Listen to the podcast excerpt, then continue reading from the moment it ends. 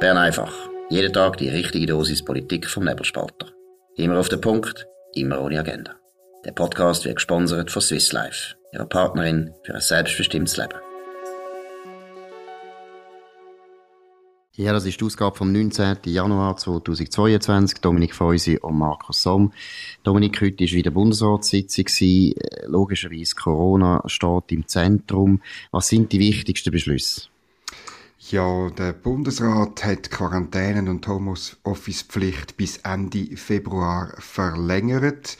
Was ein bisschen komisch ist angesichts der jetzt mittlerweile schon seit mehreren Wochen stabilen oder sogar rückläufigen Zahlen. Die übrigen Maßnahmen hat er bereits provisorisch bis Ende März verlängert und dann fällt nochmal ein, Entscheid auf, nämlich äh, er hat die Gültigkeit von der Impf- und Genesenen-Zertifikat gekürzt von einem Jahr auf 270 Tage. Gut, das ist eine ganz komische Massnahme, oder? Also, weil, man hat ja jetzt eben das Gefühl, Omikron ist ein Gamechanger. Es kann sich also wirklich eigentlich auch die Frage stellen, Gott, wieso sollen wir überhaupt noch so viel testen? Ist es überhaupt nötig, dass alle Leute noch wissen, dass sie Omikron haben, weil sie spüren es ja fast nicht? Oder wie siehst du das? Ja, das ist ein bisschen so. Ich meine, man hört das jetzt wirklich auch, ähm, letztlich aus, aus Studien aus Europa hört man das, was man schon vor über einem Monat in Südafrika gehört hat, nämlich, dass zwar sehr viel mehr Leute äh, erkranken, aber dass viel weniger ähm, der Verlauf viel weniger schlimm ist, dass viel weniger Leute ins Spital müssen, dass viel weniger Leute daran sterben. Ähm, ja, und, und das, äh, glaube ich, dem, dem tragen die Entscheid jetzt nicht, ähm, nicht irgendwie Rechnung. Und dann bei dieser Verkürzung von der Gültigkeitstour ist auch ähm, der Begründung ein bisschen komisch. Damit bleibt das Zertifikat in der EU weiterhin anerkannt, schreibt der Bundesrat. Ähm, wir haben äh, gerade noch können nachschauen, also es gibt, äh, es gibt andere Länder, die auch bei zwölf Monaten sind. Ähm, müssen das vielleicht noch abklären, aber äh, es gibt da verschiedenste Regelungen in Europa und sogar wenn die EU eine Verkürzung würde verlangen glaube ich, wäre es technologisch ohne Problem möglich, dass so ein Zertifikat in der Schweiz angewandt weiterhin ein Jahr gültig ist und vielleicht halt einfach im Ausland nicht. Ja, und vor allem, eben, mich dunkelt ein bisschen, äh, der materielle Kern wird gar nicht äh, diskutiert. Ich habe wirklich das Gefühl, man will wie nicht richtig wahrhaben oder man will wie nicht einfach die Situation neu beurteilen und dann die ganze Politik neu machen, sondern man geht eigentlich weiter, als hätten wir immer noch Delta, als hätten wir noch Spitäler, die überlastet oder zu drohen, also drohen überlastet zu werden. Aber äh, du hast es vorher gesagt, Fallzahlen sind auf höherem Niveau, aber die Hospitalisierungen sind sogar rückläufig. Also es genau. ist einfach eindeutig, dass man sich einmal fragen muss, ja, was ist denn mit dem Zertifikat? Wie lange braucht es denn überhaupt noch ein Zertifikat? Ja, das ist ein bisschen so. Also ich, äh, eben angesichts den Fallzahlen oder auch von den Studien, die jetzt zu Omikron erscheinen, äh, an verschiedensten Orten. Ich, habe, ich weiß nicht, ist es gestern oder vorgestern, wo man sogar beim Blick hat können lesen, ja, also Experten haben jetzt wirklich herausgefunden, dass Omikron nicht so schlimm ist. Äh, aber hat man eigentlich ein anderes äh, Signal ähm, erwartet oder einmal oder erhofft, sagen wir erhofft vom Bundesrat als das, was heute gekommen ist, wo sozusagen so ein bisschen weiter, weiter wie wenn nichts gewesen wäre. Und das ist halt, äh, ist halt wieder schlecht. Man muss aber sagen, meine, der Bundesrat hat allen, allen Druckversuchen aus den Medien, aus der Taskforce, teilweise auch aus der Politik oder zum schönen Teil aus der Politik widerstanden, da irgendwelche Lockdowns zu verhängen und noch viel drastischere Maßnahmen durchzuführen. Genau, da können wir jetzt einmal loben, aber ich glaube schon, Sie müssen jetzt daran arbeiten, wie steigen wir eigentlich aus? Oder wie steigen wir aus dieser Pandemie aus? Und das ist ja immer das Gleiche. Äh, da ist ein riesen Apparat aufgebaut worden in Bern. Das Bundesamt für Gesundheit hat sehr viele neue Leute angestellt. Äh, man hat ein unglaubliches Testregime über das ganze Land verteilt aufgezogen. Man hat das Contact Tracing gemacht, wo riesigen Aufwand geschaffen hat. Und es ist natürlich wahnsinnig schwierig, das jetzt einfach alles wieder abzuwickeln. Also einmal habe ich das Gefühl, ja, schon Bürokratie hat einfach Mühe, überhaupt sich dem Gamechanger zu stellen, weil, weil für sie natürlich eben, da geht es um Stellen, da geht es um Ressourcen, da geht es um Abläufe, die sich jetzt eingespielt haben und die mögen natürlich jetzt auch nicht gerade wieder alles abwickeln. Das ist so und da kann man gespannt sein, weil da muss der Bundesrat, ähm, glaube ich, schneller als im Moment bewusst ist, ähm, Signal setzen und auch intern daran arbeiten, wie man das machen kann. Da glaube ich, das ist die nächste grosse Aufgabe für den Bundesrat.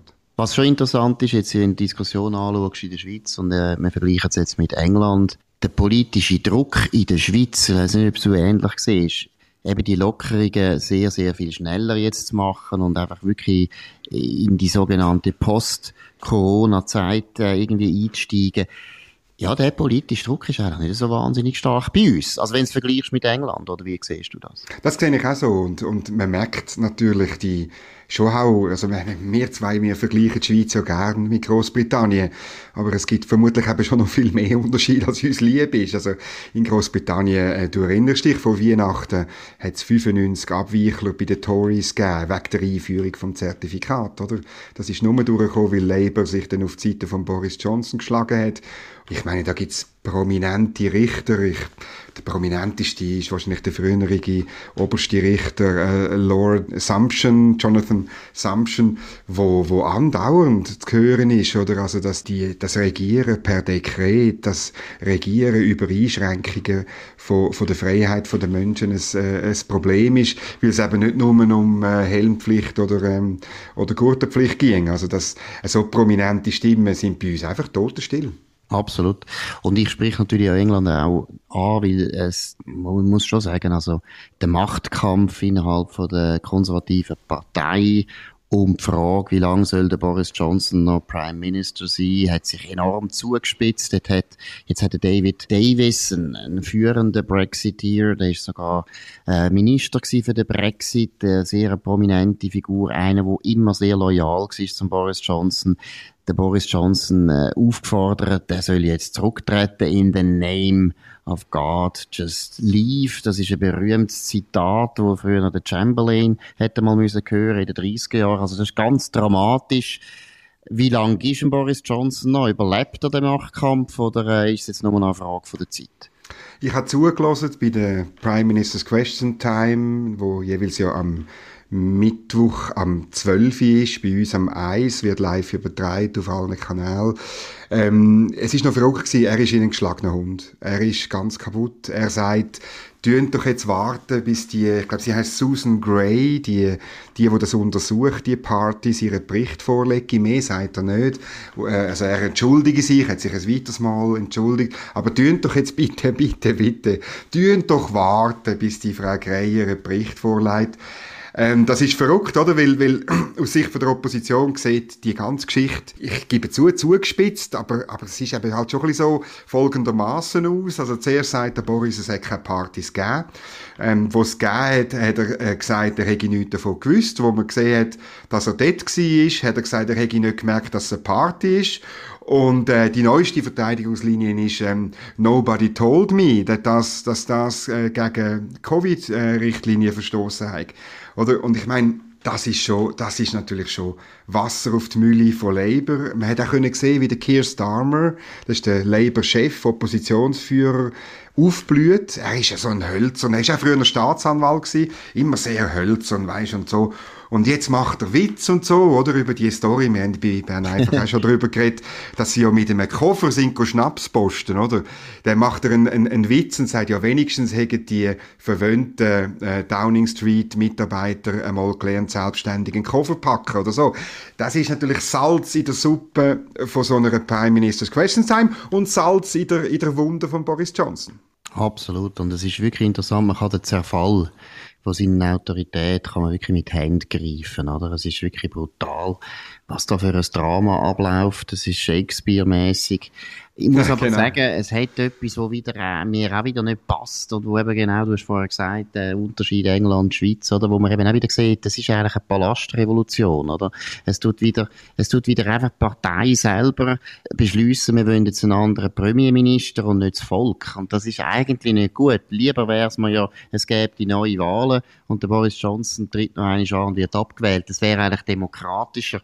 Auch Maggie Thatcher ist ja schon, wo ich jetzt wirklich ein anderes Format finde, aber aber Maggie Thatcher hat müssen gehen, obwohl sie eben, sie hat alle Wahlen immer gewonnen und es ist nachher auch eine Palastrevolution gewesen. Da sieht man auch, dass die aristokratische Tradition von England halt schon sehr, sehr stark ist. Die Elite tut untereinander eigentlich auskücheln, wer mm. da an der Macht ist.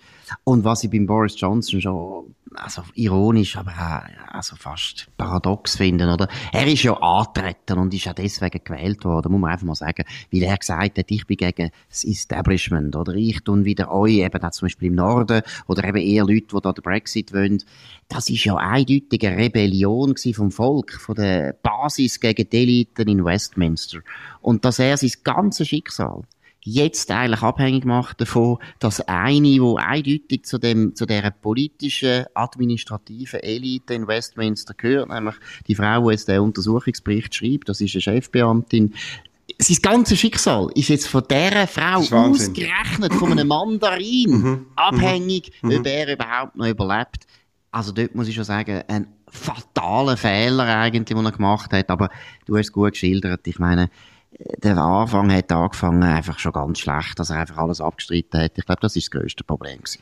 Ja, und zur Vollständigkeit halber gesagt werden, ist, dass heute ein Abgeordneter von den Tories zur Labour-Partei gewechselt ist, einer von diesen sogenannten Red Wall Seats, also wo über, über Jahrzehnte, wenn nicht Jahrhunderte rot äh, sind und bei der letzten Wahl eben vom durch den, den Aufstand gegen die Elite äh, und die Unzufriedenheit in diesen, in Wahlbezirken ähm, Tory geworden sind, da hat also sozusagen jemand kalte Füße bekommen, fürchtet äh, eine Nichtwiederwahl und ist darum Darum äh, hat Seite gewechselt. Das gibt es sehr, sehr selten, muss man wirklich sagen.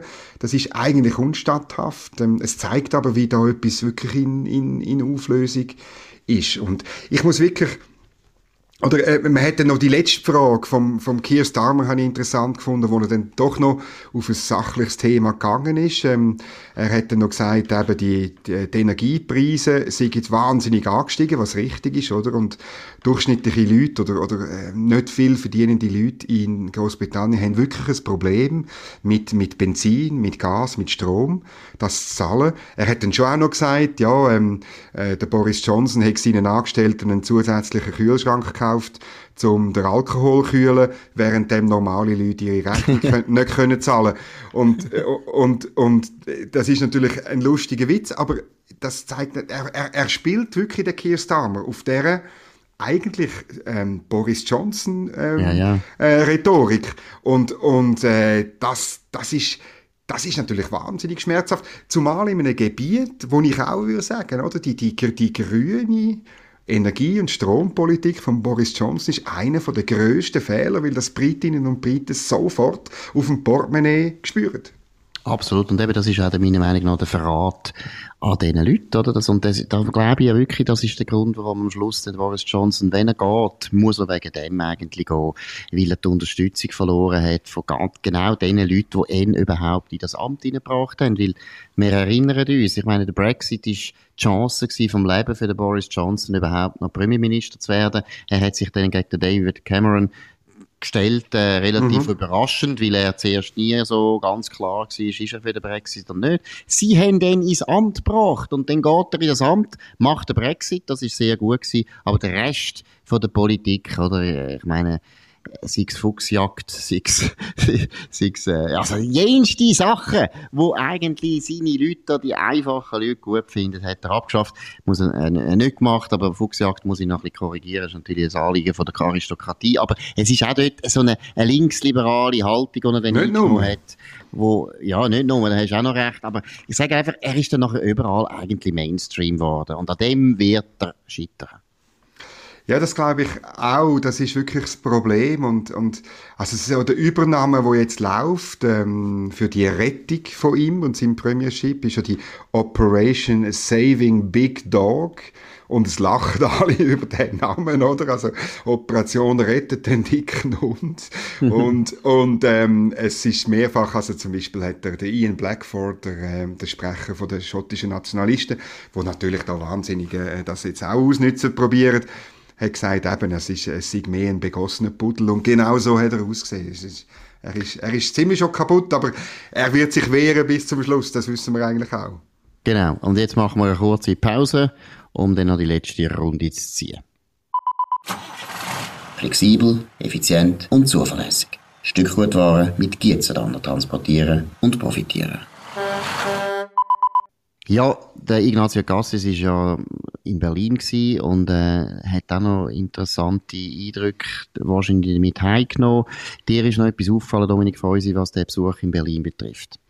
Ja, also er ist ja so ein bisschen auf einer Tour, er ist auf Wien, er ist auf jetzt Berlin und ich bin sicher, es geht bei diesen Treffen immer auch um die Europäische Union. Es ist ein erklärtes Anliegen von mir, Ignazio Cassis, mit Hilfe der Mitgliedländer vielleicht eben die Sachen mal überhaupt im Ministerrat zu bringen und vielleicht eine Änderung anzubringen, dann auch in der EU-Kommission oder in der Haltung überhaupt von der EU gegenüber der Schweiz. Und es ist eine Geschichte der NZZ gewesen, es die haben das Papier ähm, gebracht oder exklusiv bekommen ähm, vom BDI, also Bund der deutschen Industrie, das ist eine Art Ökonomie Suisse, von Deutschland, sehr ein wichtiger, sehr ein grosser, traditionsreicher Verband und man hat dann gejubelt, wenn man das, wenn man es können lesen in der NZZ, jawohl, äh, der Industrieverband, äh, der fordert eben Deutschland auf, dass man die Beziehung zu der Schweiz soll doch bessern und man soll die konstruktiven Gespräche zügig wieder aufnehmen, heißt es im Papier. Und zwar, ähm, man soll sich, ich zitiere weiter, offen zeigen für ein Modell mit möglichst enger wirtschaftlicher Bindung, Zitat Ende. Und da kommt aber gerade der Hammer, oder? Dabei muss klar sein, für alle Teilnehmer des EU-Binnenmarktes müssen gleiche Spielregeln gelten, die auch durchsetzbar sind. Oder? Und das ist natürlich, da muss ich sagen, gut, das Papier abgeführt in der NZZ, aber das ist ein Quatsch natürlich, oder? Weil genau das ist das Problem. Das Wir wollen keine politische Einbindung. Und dass Europa, der Kontinent, die 500 Jahre erfolgreiche Marktwirtschaft und Freihandel basiert genau nicht darauf, dass es Einheitsbrei bei der Regel gibt und ein Einheitsgericht, wo alles, alles äh, ausleiht, sondern dass man gegenseitig ähm, Regeln anerkennt. Und dass man sagt, ja, ihr habt vielleicht in Berlin habt ihr Ellen, wir haben Kilo oder was auch immer. Und, aber wir tun das umrechnen und dann funktioniert es, weil ihr sind zivilisiert, wir sind zivilisiert. Das ist Freihandel. Und die EU hat das vergessen. Sie will nur noch Unterordnung, Anbindung, politisch, juristisch. Und das können wir, das geht auf Kosten der Demokratie. Das wird auch in Zukunft so bleiben.